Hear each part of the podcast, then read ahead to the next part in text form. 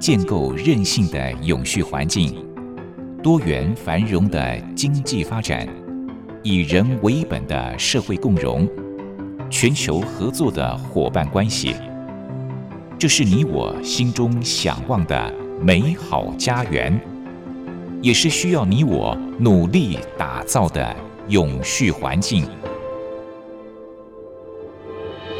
美丽台湾，永续家园。本节目由教育广播电台与台湾永续能源研究基金会共同制播。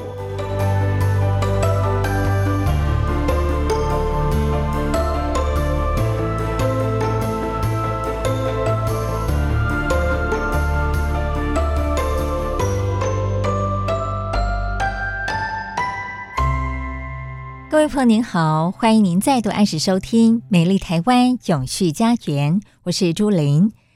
时间过得好快哦，我们《美丽台湾永续家园》节目到今年底呢就要播满三年了，也将告一个段落。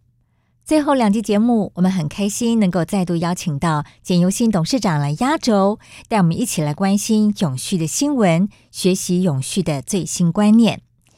前阵子，相信很多朋友每天在国际新闻当中都会看到联合国第二十八届气候峰会 （COP28） 的相关报道。可能因为大家都察觉到了地球暖化速度越来越快，今年甚至是有记录以来最热的一年，极端气候所带来的天灾越来越严重，所以关注气候峰会的人也就越来越多。COP28 在历经了熬夜加班，延长一天的红眼谈判之后，终于在杜拜时间十二月十三号上午正式落幕了。COP 每年都会召开一次，这是联合国气候变迁纲要公约的最高决策会议，每年由不同的国家政府来主办。第一届呢是一九九五年在德国柏林举行的，今年第二十八届是在杜拜举行。虽然每一年的大会总是争议很多，也会有很多来自世界各国的环保团体在场外抗议，可是最后总是会达成一些差强人意的共识。那么今年有哪些的共识被写入决议呢？这些决议对台湾的政策跟产业是不是会造成一些冲击呢？待会儿在节目当中，简尤新董事长就要和大家分享这个主题。董事长好。啊，主持人你好，各位听众大家好。是董事长，我知道您这次有亲自去参与 COP28 的这个会议，对不对？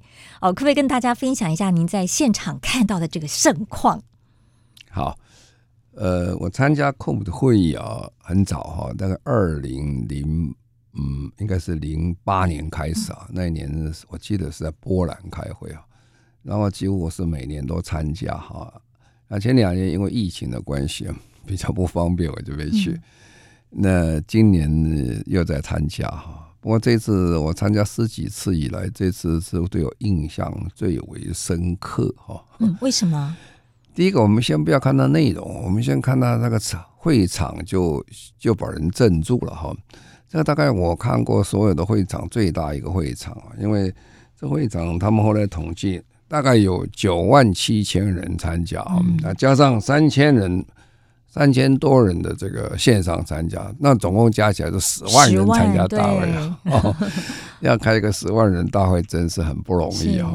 当然了，这个大会有分很多的层级的，有些是专门为政府官员设的一些呃会议，那有些是其他的呃企业 NGO 啦、农业啦、年轻人会议，会议是非常多了哈。某个观点上讲讲，是我们习惯所说是大拜拜啊，这个大拜拜。不过大拜拜中间，它有一个很重要的一个呃使命，就是要把这个全世界往前卡，呃，再往前走哈。所以它有一个政府的会议。那呃，这里面大概有九千两百位政府的官员哈，五千五百位联合国的官员哈。那地方政府还有非政府的官员一起算，大概是呃五千五百人左右。那媒体代表大概就有一千两百人哈。那这个数字是真的还是假的？数字当然是真的啦，因为联合国开会的时候，他的会场是封闭式的哈。那么有有有一次我我碰到这些联合国官员，他跟我讲，他说这会场是联合国的，不是当地政府的，所以他们管全部啊，所有治安什么东西，我一看都是他们的负责了。所以进出的人呢，他们都要很经过的啊审核之后才会进去。所以每个人还没进去前，都会收到一张说允许进入会场开会的一个通知啊。那当时到时候还会再审查一次，蛮严格的哈，而且管制还蛮紧的，进去要刷卡，出来要刷卡哈。那就怕出事了哈。然后进去。进去以前，呃，有好几次的时候，紧张到说进去的时候，就像进飞机场一样，安检的动作，哦、查衣服、查行李都是那个行李如意跑不掉的哈，啊，跑不掉。呃，这个每一次都是这样，所以所以蛮有趣的。光是检查就花好多时间呢，因为人那么多。哎呀哎呀哎呀但是这次我说为什么特别大呢？哦，他这个原来这会场不是在做会议的会场。他是做博览会的会场，博览会场各小博览会场各馆都分开的啊，它各国有各国馆，某个什么馆在各馆。这个博览会的会场是二零二零年的杜拜举行博览会的，所以呢，你如果要从一个会场跑到那个会场，哦，就很累了，是吧？那杜拜这个时候是好天气啊，它是算冬天啊，比较没有那么热啊。那也有快三十度、三十度、三十几度啊，还是温度还蛮高的哦。太阳很大，嗯，那个地方太阳很好啊，每天 不像台湾会下雨，那边很好，没有什么问题啊。那因此呢，呃，走来走去，普通一个人大概一天要走看两万步是跑不掉的哦。要跑三万步，你们在现场几乎每天走三万步，对不对？跑来跑去是好累好累，呃，所以这个是很辛苦的会。然后因为它的会场很大哈，那它其实能装的内容很多哈。好处就是你可以装内容很多，但是坏处就是说，呃，很分散，你不太容易招到所有人，十万人都去看你的会场。所以讲起来，有些地方看起来是有点可惜了，可惜。那还有这一次特别感觉说，因为也可能各国政府经济状况也不太好，然后那也可能是这个地方比较偏僻，大家对它期望不高啊，所以呃很多展场的内容不如过去的啊过去的状况，过去有时候比较多一点，特别是国家馆方面有这样的一个感觉。不过他们取之代之，就是各国家馆里面变得好多的座谈会。反正都椅子，大家来谈就是这样。嗯、那你刚才问的问题也很好了，就是说，哎，为什么这个产油国去开这个会呢？是啊，啊，这两年多前他们决定要开这会的时候，也想了很久。这个产油国去开会，那这个巴黎协定最重要的一个概念，就是说，实际上要把化石燃料全部把它去除掉。那如果你们化石燃料去除掉，意思就是说，产油国将来就是。呃，在古话叫自宫了，自己杀把自己杀掉了哈，是那那不是很很辛苦嘛哈？但实际上讲啊，呃，这也是很有趣的事情，就是说，呃，整个中东地区啊，是气候变迁影响最大的一个地方哈，红海啦、波斯湾地区啦，经常发生极端的高温啊、沙尘暴啦、海面上升啊、干旱啊等等，那一带中东就是这样。啊，所以他其实那里人也很清楚了，就是说，呃，这问题是越来越严重嘛，所以大家解决。那第二个就是说，这个杜拜这个国家是我就觉得很佩服他们的领导者了哈。他们在三十年前呢，大概就想到这个问题，就是说，这个石油总有一天会用光的哈。那用光了以后，他们子孙吃什么？所以他们有一个很宏大的一个计划跟眼光做这个事情，做什么事呢？他们就把这国家把它设定成为一个当时的想法啊，这有一点卡比这个新加坡的概念，设定成中东的新加坡。哦，不过因为他们比新加坡这个规模宏大，呃土那土地也大，所以他做起来讲起来是很可观的啊。它现在已经变成整个中东，也是全世界很重要的一个呃一个金金融中心呐、观光中心呐、会展中心呐、哦，它的都市的建设等等，老实讲，你不能不佩服他们。说，如果你看到我看到那个三十年前的照片哈，那个他们这一条现在很有名的公路啊，这个差不多有十线大道的公路。嗯，那个时候那个两边都是沙漠，都是沙。哦，今天你看起来，呃，建设这个高楼大厦，令人哦哦赞叹不已啊。他们的高楼大厦讲起来啊。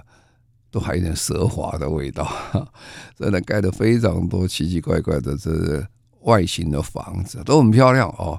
呃，比如说未来博物馆啊，盖起来像一个手镯一样哈，很漂亮。那其他的还盖门型的建大啊，呃，像凯旋门，不过是另外一种哦，这个阿拉伯式的一个凯旋门，很大的大门啊，等等的。就讲起来，老实讲哦，呃，很令人赞叹，就说钱很多，嗯，而且可以盖这么好的房子出来，很了不起了。所以他们基本上讲讲，呃，已经建设成一个所谓的会展国了，嗯，哦，他欢迎全世界人去，然后他也变成一个所谓的转运中心了，啊，他那个机场，你看到他的时候，哦，你会觉得，那我们这个。呃，桃园机场是小机场，光拿这个行李的话，它一排下去看起来是壮观啊，可以这么讲啊。所以一个国家啊，它国家定位跟未来的发展开始如果做得很正确的话，后来的子孙呢可以享受很多。那我觉得杜拜他们现在正在走向一个呃，逐渐啊开始脱离石油的时代，但他们新时代来临。他们已经占了很好的利基啊，是可以值得学习的。嗯，因为这个国家也有钱哦。那如果说他们也有这样的一个共识，希望能够逐渐的脱离化石燃料，他们就会慢慢朝这个方向去努力。那我也在一份资料当中看到说，这个气候大会的主办国主要是由联合国五大区域集团来轮流担任的，有非洲国家、亚太国家、东欧国家、拉丁美洲和加勒比海。还有西欧跟其他国家，所以很多国家其实是会轮到来主办这个 COP 会议的哦。好，我们先休息一下，待会儿呢再请董事长继续来跟大家分享这次有哪些的决议。美丽台湾永续家园，我们节目是在每周六的早上十一点零五分播出。今天也是我们节目播出的倒数第二集了，很开心能够再度邀请到简尤新董事长来跟大家分享呃永续的一些观念，还有永续的新闻。那么我们今天是把重点放在刚刚举办过的联合国第二十八届气候峰会 COP28 的这个相关的报道。呃，刚才在最后呢，董事长提到了今年是在杜拜举行。那么在杜拜举行，其实我相信很多朋友会有个疑问：诶，它本身是一个石油生产大国，那这个宗旨呢，就是这项会议的宗旨就是希望能够淘汰化石燃料。那怎么会选在杜拜举行呢？董事长继续来跟大家做一个补充说明。啊，这是很有趣的问题啊，因为开始的时候，其实他们也开始杂音很多。这个杂音，尤其欧美各国很多杂音很多，认为要改地方哈。他说：“你找一个地方是石油生产大国，要去开气候变迁大会，其实是一个非常大的一个感觉很矛盾，很矛盾哈。而且他们选的主席呀，是一个石油工程师啊，一辈子都在做石油工程的事情。那找这种人来开会，那你你能开出什么结果出来呢？”哦，这个各国的政务议议员呐、啊，都上报他们总统、总理啊，要去抗议。他说不行，不过还是开下去了。但是出乎意料，结果这次开会，如果我个人的评价，我对这个这次开会成是很高的评价。等一下我再做个说明一下。好，那你就要问说，那这个刚才讲说五大区的轮流啊，其实呃。开这个大会不是一般国家能够开的了哦，什么意思呢？你不要说十万人啊，十万人住哪里啊？对，有没有地方住啊？是，那你三万人啊，三万人哦，平常小一点，三四万人，三四万人也没地方住啊，你到哪里去住啊？这个，比如说很简单嘛，你现在突然跑到台北市来说，我们台北市，呃，他要来开会，两个礼拜要住四五万人哦。我相信那个旅馆的安排一直安排到苗栗啊什么地方去啊，然后大家 在这个呃开会的时候再再坐巴士坐高铁来开会，呃，你说会这么糗吗？哎，这不稀奇啊。哥本哈根开会那一年，二零零九年我在哥本哈根开会啊，哥本哈根其实是个小城啊，不是大城哦。能办这个，老实讲，已经是很大的勇气了。那会场都找不到那么大的会场，很不容易办哦。到体育馆啊什么，大家一起办，大家一起来做这个事情不容易。然后我是在哥本哈根开会，可是我每天在通勤啊。我在哪里通勤？我从另外一个国家通勤过来啊。哦、我是住在瑞典呢、啊，呃呃不呃住在瑞典哈。是。那每天坐跨海的火车过来上这。可可再来这个开这个开会啊，其实不是我，大家都是花多少时间呢？这样坐一趟火车，很很长时间哦。我我看每天算算大概一小时吧。嗯，好在那个地方这两国交通很方便是呃，而且他们平常就有这样通行的人在，很远啊，跨海大桥也不是那个它是海岸，不是淡水河啊。哦，所以这个是很难开。那你在在这个波兰，我去过波兰三次开会啊。那个也很不好搞，为什么？因为，哎，你也是早上很早一大早要起来，他是有一种呃交通车来接你的，不错。可是很远啊，这非常远的地方啊，很不方便啊。所以办这个大会的时候，对当地国是很大的负担呐。那第一个负担就是你要找那么多旅馆啊，所以他们通常做法是政府一开始办就把所有旅馆都包下来，嗯，包下来以后让政府来分配。啊，分配啊！你这个国家在哪里？这个国家呢？他不让你个人去去去去申请，申请会乱掉，因为太复杂，太多人啊，所以那个是很困难的事情。所以很多国家都不愿意办啊。特别每次轮到轮到欧洲的时候，欧洲就是推三阻四的啊，那当然不愿意办哈、啊。那这这这，那有些国家是很愿意啦，像波兰是愿意，是因为你如果抓任何是个商机的话，对地方的经济是有帮忙的啊。这些人都是来花钱的嘛，一花就两个礼拜啊。嗯，但是旅馆会很好，这个吃什么这个很好是。那这种国家其实不多了哈，大家都觉得很烦很麻烦啊，所以每次开会都不好找了。所以过去开会啊，你看我这个十几年开会，我有三次到波兰了，怎么会都在波兰呢？因为其他人不开嘛，其他人不愿意嘛，这个是呃也都推来推去的嘛。那如果要开像像巴黎哦。巴黎那一次开会的时候是创了一个很好的记录，就是说巴黎协定因此留名世界。但是那一年开会很紧张，那一年开会我去的时候啊，那恐怖分子很多，造成了都市生活很不方便。那我们去的时候，路上都是荷枪实弹的这些警察在那边，因为我们去之前刚好发生恐怖恐怖行为哦，恐怖活动，所以大家很累哈。所以这个原因就在这里啊，所以。呃，本来是早期是讲一次东半球，一次西半球，或者一次北半球，一次南半球啊，大家轮呢。那你这次要轮到哪里去呢？下一场在亚塞拜然哈。我在想亚塞拜然哦，其实跟跟埃及一样，他有没有这能力装这么多人去开会哈？所以当然，将来联合国也会限制这些去的名额了，因为。你去那边找找他麻烦嘛，是吧？但但是要找多少人去呢？这是问题啊。所以这个很有趣了。那为什么大家都要跑去开这个会呢？这个另外一个问题了哈。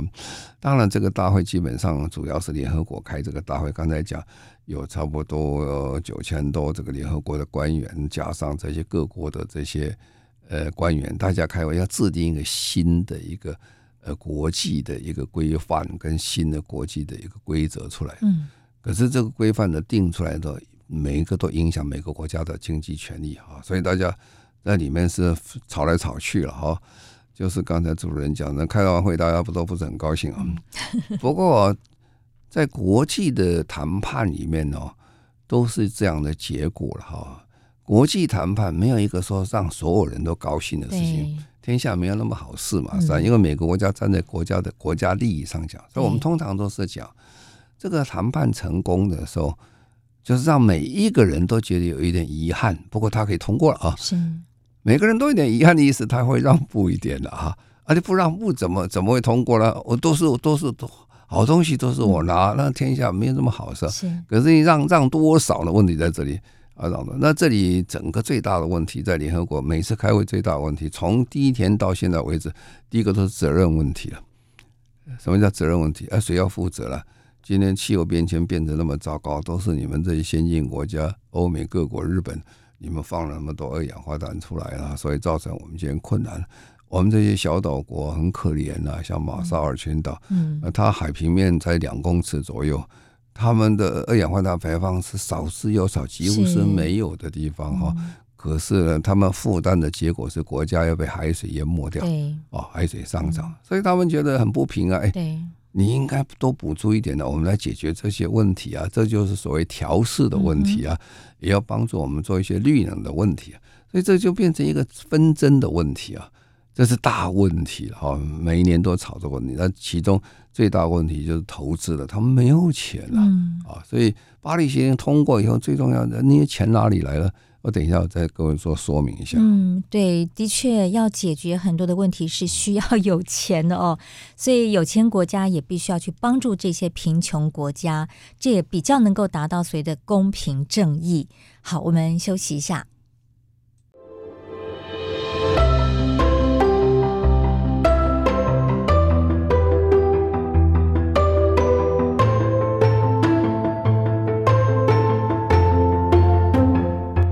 环境永续，企业永续，能源永续。您现在收听的节目是教育广播电台与台湾永续能源研究基金会共同制播的《美丽台湾永续家园》。美丽台湾永续家园，今天在节目当中，我们再度邀请到了台湾永续能源研究基金会的简尤新董事长，和大家分享 COP Twenty Eight。决议的内容，那么这次董事长还亲自参与了盛会哦。刚才董事长跟大家分享了他在现场所看到的一些情况。好，那当然大家一定很关心，究竟这次有哪些的共识被写入决议当中呢？接下来董事长继续跟大家慢慢的来分享。好，我们刚才讲说啊，这个他因为这个没有经费去做这个事情，所以。联合国本来就有一个经费，本来就讲大家一起来帮这个忙哈。那帮这个忙，这个经费又分两类了。一一类就是说大家概概念上，一个是说我们去做新的建设嘛，是吧？那你需要经费嘛。啊另一方面就是说，哎，我们国家哦，受你这个温室气体影响，你们这些二氧化碳排放很多，造成我结果我所有的损失哦，你们要赔偿。嗯。各位想到，你只要讲到赔偿，就天下大乱了。赔偿这个法律名词啊，赔偿要怎么赔啊？怎么定义赔？所以西方国家讲到赔偿，他都他都不跟你讲。哎，要赔钱他不得了啊！你一个国家说那个天灾的那个损失都是几十亿的，不是那么那么一点点钱的，那还有更多了。海水上涨，如果是国家淹了，这个怎么赔法？所以他们都不讲，他们叫补偿啊。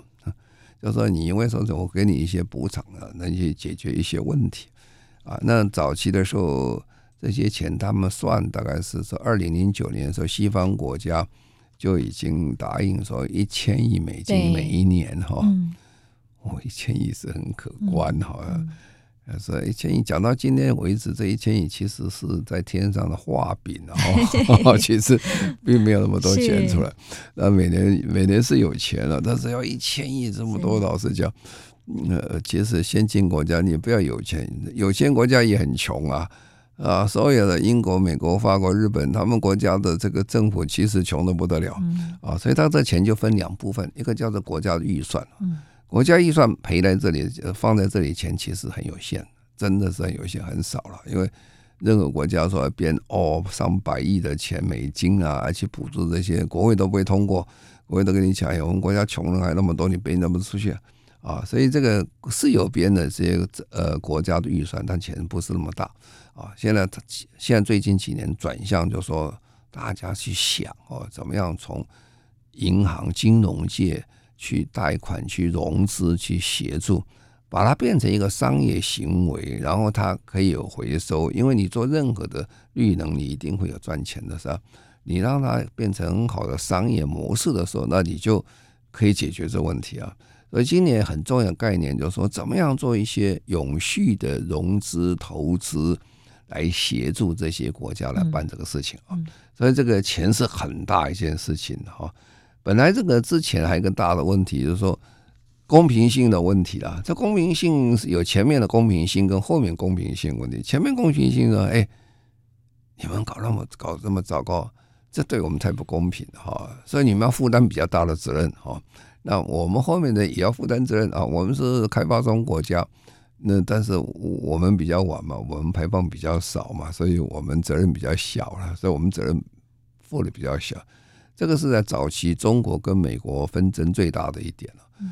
呃，美国人都说：“哎，你中国人这么多，排放那么多哈，这个你应该多负担一点责任。”其实，在二零零七年之前哦，其实呃，全世界第一大排放国是美国。对。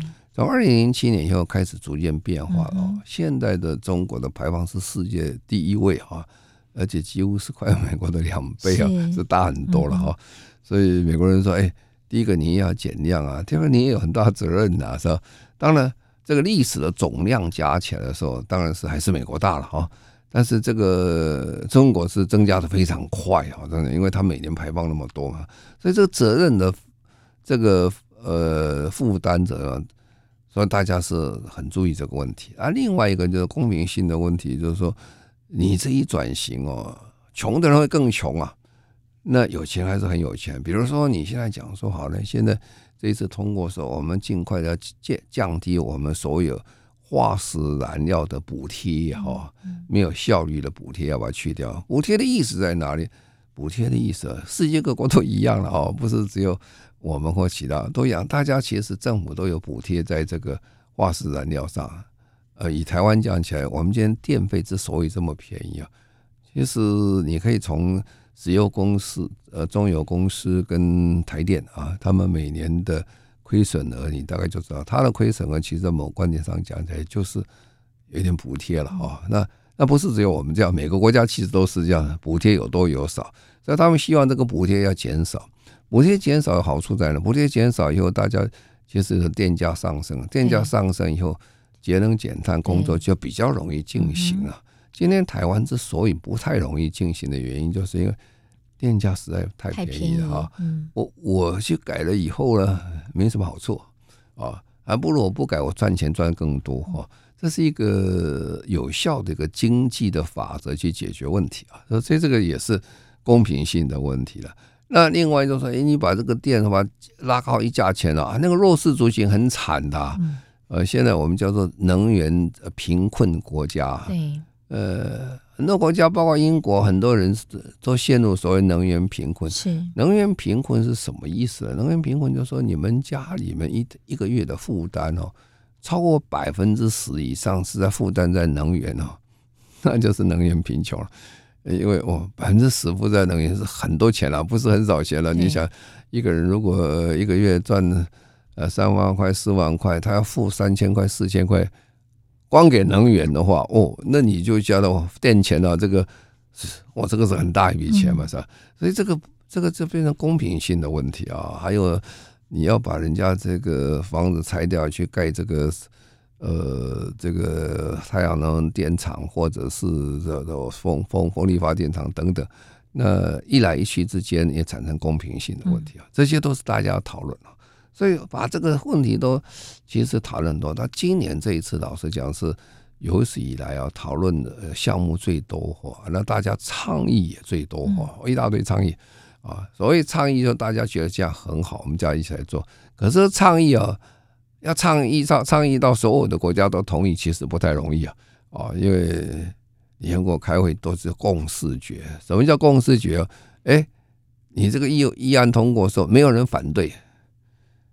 哎，这是天下最难的事情啊！你这个立法院看看一个案子啊，我们也不过一百二十三个立法院，每次都还要要同意哦，大家就很难，大家有意见，这正常嘛，人就是这样，呃，国家更是这样啊，这共识学，所以这一次有非常多的案子出来倡议，倡议久了以后就变成法案了，大家都通过，所以这次的倡议是特别特别多哈。那其中最重要的倡议，等一下我会说讲，就是。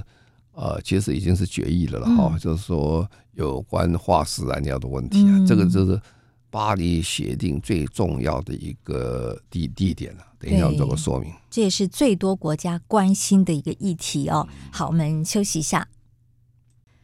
好，在今天我们的节目当中呢，是再度邀请到简尤新董事长。那么今天董事长跟大家谈的是 COP Twenty Eight 的这个决议的内容哦。好，那我们是不是请董事长继续来跟大家分享这次有哪些重要的决议，尤其是在这个淘汰化石燃料的部分？好，这个一开始我们就讲哦，在石油国家来开说要要废除化石燃料。我、哦、这个老像缘木求鱼了哈，这要不是杜拜主主国家这个这个呃帮忙，或这个大会这个主席也是杜拜的一个石油工程师，一个很重要的一个 CEO 了，他来办成几乎是不可能的事情啊。所以这次完成叫阿拉伯联合大公国共识啊，哦，这个共识就不容易了，是。共识跟刚才倡议是有差别了啊。倡议两个人也可以倡议，十个人也可以倡议。对，共识是哎，你们都不要讲话，大家要同意哈啊，同意什么？同意了哦，这个是非常大。呃，我怎么评断这个呃这个杜拜这次的会议是成功成败？历史上会怎么样？我个人对这一次的大会是很高的一个评价啊，可以讲说是等于在呃二零一五年。这个巴黎协定以后最有成就的一次会议啊，那为什么这么说呢？因为我们看到这个开了二十八次的会议哈，不是每次会议都很有成功，都很成功，都有结果了，但是都有共同的现象，几年就有个大案子出来。为什么几年有个大案子出来？因为前几年老是谈谈不拢嘛，啊，然后就跑了个大案子出来，大案子啊出来以后，一定好几年很惨的案子。会很难开，为什么？因为大案子出来，通常不会那么细节到每个都很清楚，所以后面几年都在补这些。哎，那个当时没有谈好的，我们继续再谈下去。那巴黎协定是在所有 COP 的大会里面最成功的一次大会啊！那一次的大会决定了巴黎协定。那巴黎协定，我们今天其实讲所有大部分的事情的决定都是从那一次出来的啊，特别是说当时决定。不能够升温呃两度摄氏哈，后来在世纪末不能升温超过两度，后来后来稍微再修正，他后来他有讲说三年以后再修正啊，三年以后经过科学家的研发以后就说哎，他们的结论是说要在一点五摄氏度，然后呢，二零五零年要达到碳中和啊，这都是从巴黎协定出来的哈。可是巴黎协定出来，巴黎协定因为。也很赶嘛，开到最后很多东西条文啊，什么东西执法啦，哦，到今天都还没结束，啊，叭叭叭还在开，还在没有完了，在做啊。那可是呢，讲了半天，巴黎协定最重要就是说，哎，其实它目的就你就是当时讲得很清楚嘛，你就是呃，化石燃料太多嘛，你要把它要把本世纪末前要把它去除，可是没有一句正式的话讲要把它去除。那两年前在英国几乎快要完成了，英国那时候决议说我们要去要要把它化石燃料把它去除哈，那他用英文叫做 phase out 啊，就不要。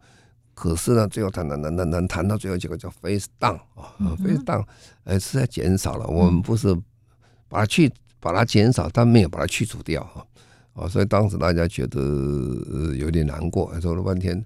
还是没有结论，所以对这一次期望很高。那这一次本来在最后快一两天的时候还觉得没有什么戏唱，后来这位这个呃大会主席啊，这个杜拜的这位工程师，他是真的有一套，他把隆隆隆、呼隆呼隆搞起来了，搞到最后得到一个结论哦，这个结论很好。他说结论是什么呢？他说阿拉伯联合国大公国的结结论是，就是说我们要把这个呃化石燃料。做过转型哈，在这个本世纪，在二零五年前，逐渐我们就要废除这个这个呃化石燃料啊，在这一次是很明显讲出来。对，它为什么变成转型呢？这个转型这句话很有意思啊，转型这一块有模糊空间啊。什么叫模糊空间呢？它没有期程，说哪一年减多少，哪一年减多少，哪一年减多少。哎，各位想，哪一年减多少都是很大一件事情啊。嗯，对一个石油公司讲说，好，二零三零年我要减百分之四十，减三十，他马上出问题啊。所以他给大家一点转型的时间，让大家稍微大家可以有一点转换。啊，这个后来这个阿拉伯国家同意啊，同意，所以这个是呃得了个这个结论是非常重要。大概我们可以看到一件事情了，这个化石燃料石油在我们地球上做燃料的时间是很有限的。呃，我想各位听众大部分都会看到，你的有生之年有可能就是化石燃料已经没有了啊。那这个化石燃料没有，就会产生很大一个问题出来了，什么来取代了？哦，当然这个再生能源、再生能源等等，所以它要通过一个事情，二零三零年哈，二零三零年化石这个再生能源要比现在的量增加三倍啊，所以化这个再生能源就出来了啊。那另外一个，他说我们的这个呃能源效率要增加现行的两倍啊，要好两倍，就是，哎，这个话是很容易讲了，三倍两倍其实是很难的。哦，就是你想一想，我们的这个再生能源做了好半天，也不过到现在为止也没有十 percent 哦。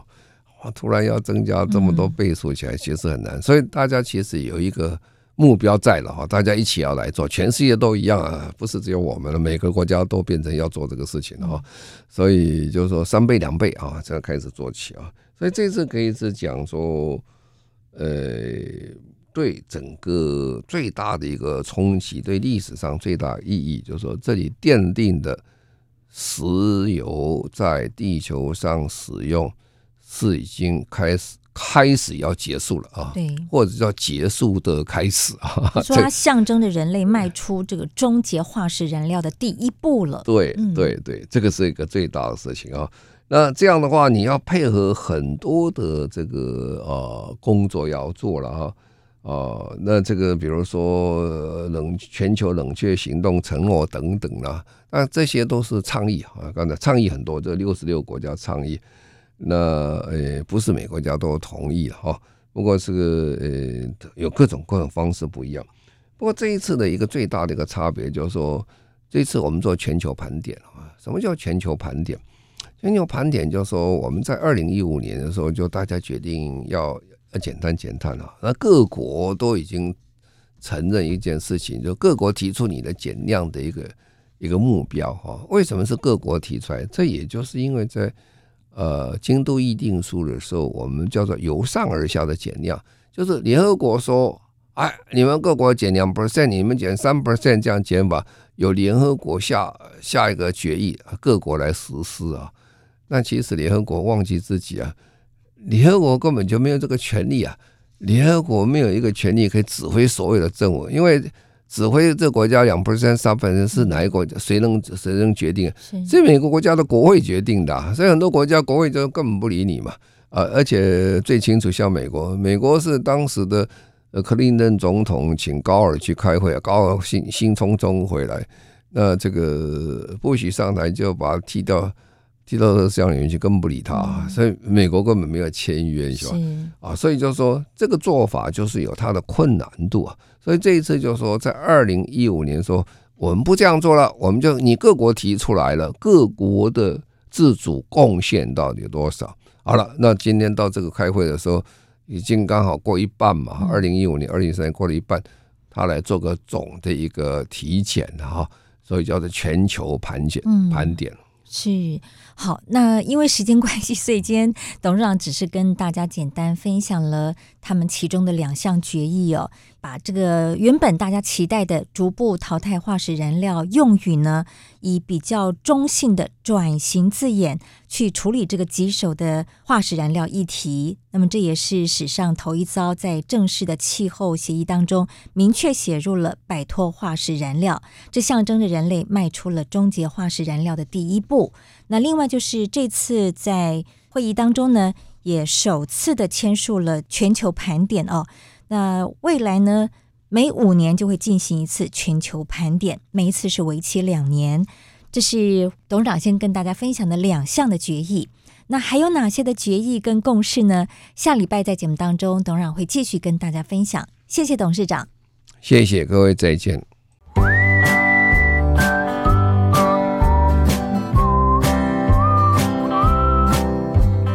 永续不是远在天边的口号。而是日常生活的实践。Go Green，在生活中做一点小改变，就能拥抱更美好的世界。请听绿色生活提案。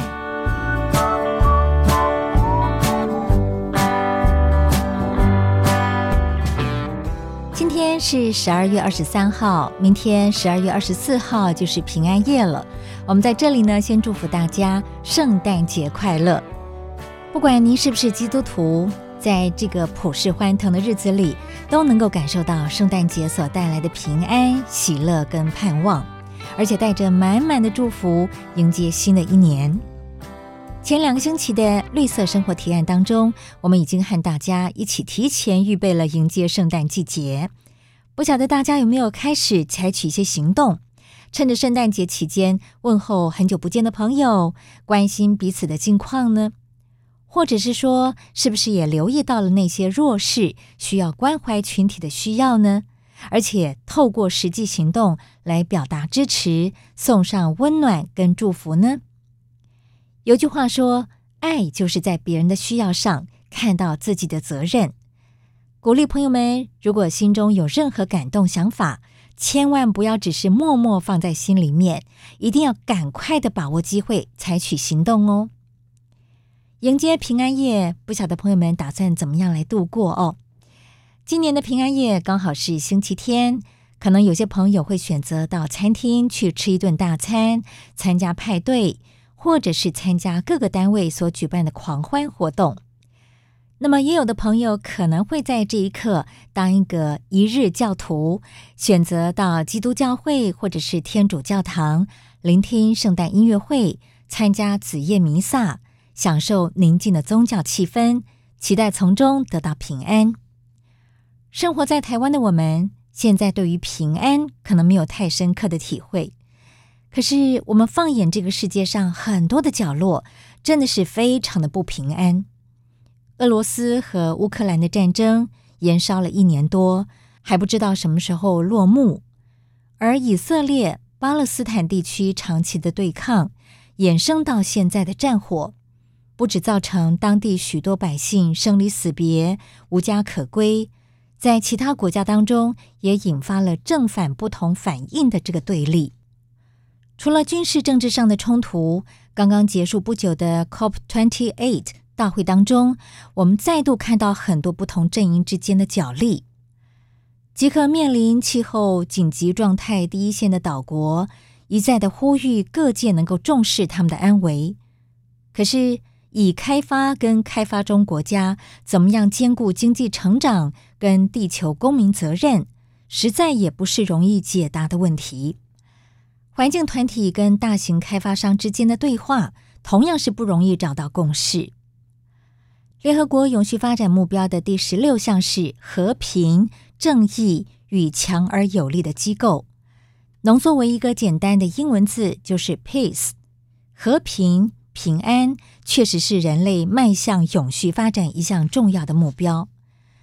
这不是一个容易的目标，但是呢，也不代表我们就可以轻易的放弃，反而是更应该要竭尽所能，共同努力。确实，我们不是联合国或者是任何国家的领袖哦，很难透过登高一呼就改变局势。